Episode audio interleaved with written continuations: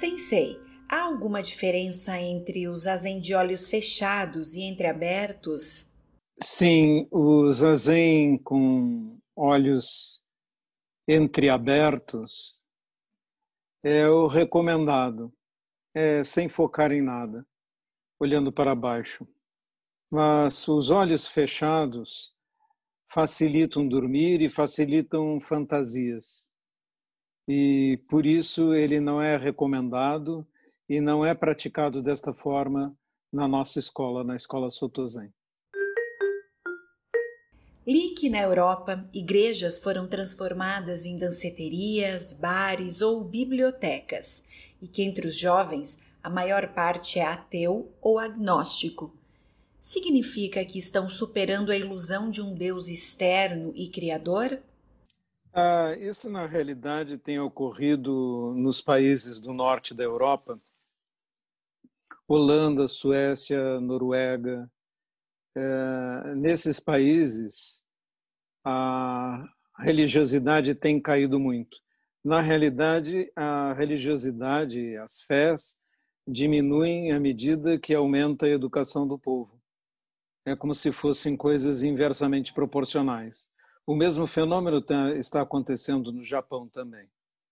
Na verdade, isso é uma grande oportunidade para o Zen, porque, dada a maneira como o Zen é, e como ele tem sido ensinado no Ocidente, por exemplo, dentro da nossa organização, do, da comunidade da ICEM, ele acolhe pessoas que se sentiam sem um caminho espiritual, porque todos os caminhos espirituais exigiam a crença em uma divindade ou em coisas sobrenaturais. Então, uh, este fenômeno tem ocasionado que igrejas tradicionais, seus prédios fiquem inviáveis, porque não há mais quem os sustente. Eu vi isso já acontecendo na Holanda, quando estudei lá na década de 80, e esse fenômeno só se acentuou. E ele é exatamente o contrário em países com altos índices de analfabetismo, por exemplo. Isso é facilmente verificável nas estatísticas. Que nós possamos dar acesso a uma espiritualidade sem exigir uma fé em fantasias ou crenças, é realmente uma grande oportunidade que o Zen Budismo traz. Sensei, devemos praticar o bem e evitar o mal, mas muitas vezes o que parece bom é ruim e vice-versa. Qual a chave para o discernimento? Olhar para o sofrimento, não é? Aquilo que provoca sofrimento, quanto mais sofrimento provoca, pior é. Em algumas coisas é bem fácil verificar isso, em outras fica um pouco obscuro e você vai ter que decidir segundo a circunstância e naquele momento. O Zen não vai lhe dar respostas fechadas dizendo isto é mal. É como a questão que foi discutida pouco tempo atrás sobre o, o aborto. Em certas circunstâncias, ele é mau e vai causar sofrimento e arrependimento. Em outras, a continuidade de uma gravidez vai provocar ainda mais é, sofrimento. Mas como decidir? Alguém terá que decidir e haverá karma envolvido sempre. Portanto, as situações não são inocentes, nenhuma delas. Todas elas precisam ser julgadas de acordo com a sua circunstância. Sensei, o que significa a palavra Daisen? Dai é grande e Sen, o ideograma para Daisen que usamos hoje é, é foi dado por Saikawa Roshi, significa grande fonte. É, por isso o símbolo do Daisen transformou-se numa gota, porque a fonte produz gotas gotas que têm muitos significados no budismo.